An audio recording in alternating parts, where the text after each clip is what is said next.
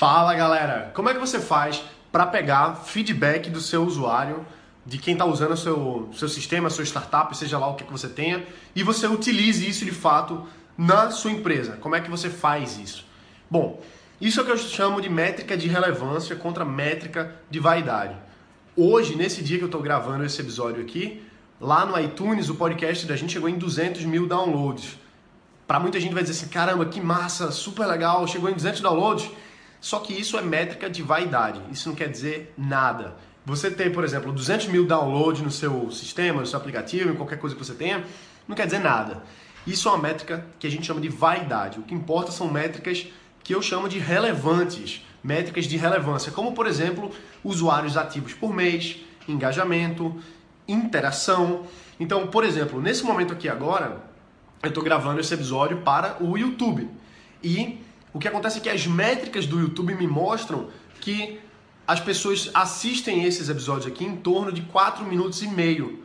Ou seja, se o meu vídeo, se o meu áudio tem 5 minutos, a maioria das pessoas tende a não assistir. Elas tendem a assistir até 4 minutos e meio. Por vários motivos, que eu não tenho exatamente certeza do que é que seja. Pode ser o conteúdo, pode ser a imagem, pode ser a dinâmica, pode ser várias coisas.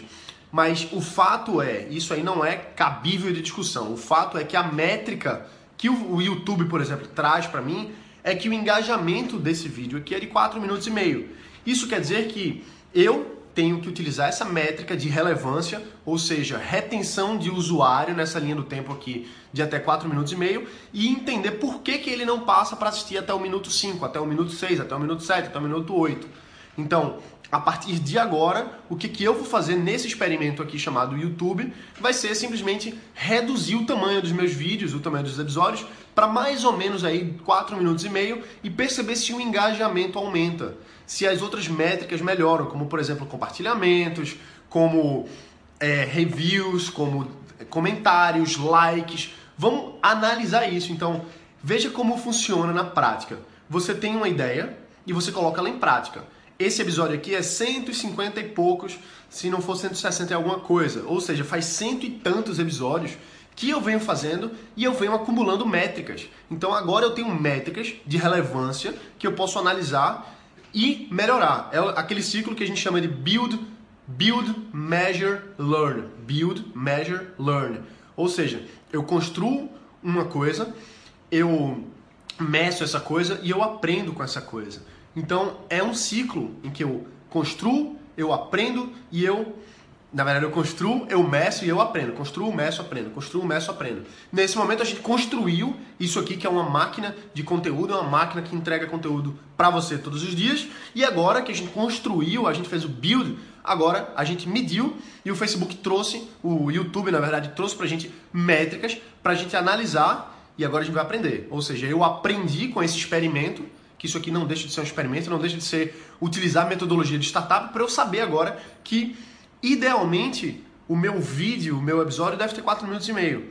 Então agora, a partir de agora, por conta desse, desse ciclo de aprendizado, eu vou diminuir o tempo dos vídeos, dos episódios, para ver o que, que acontece agora. Então eu vou, no próximo, construir um novo, um novo experimento medir e aprender, fazer esse ciclo aqui para ver se as métricas melhoram, para ver se aumenta o engajamento, se aumenta a audiência.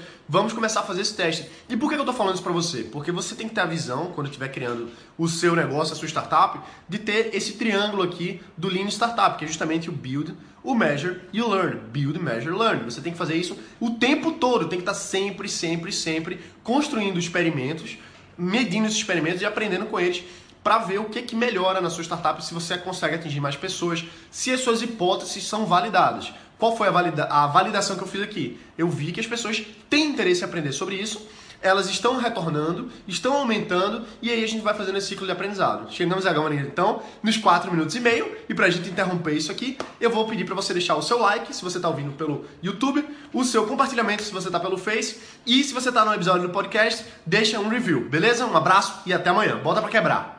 você está começando pelo caminho errado. O objetivo maior tem que ser criar negócio. E criar um negócio pode ser fazer um café, por exemplo. Esse café que eu estou aqui é um dos cafés que eu mais gosto de frequentar. E ele simplesmente é um negócio super tradicional. Não tem inovação nenhuma. Energia focada.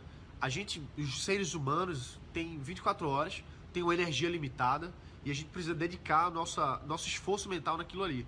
E demora muito tempo, às vezes, para dar certo. Demora anos para dar certo. Se a gente for olhar, por exemplo, os grandes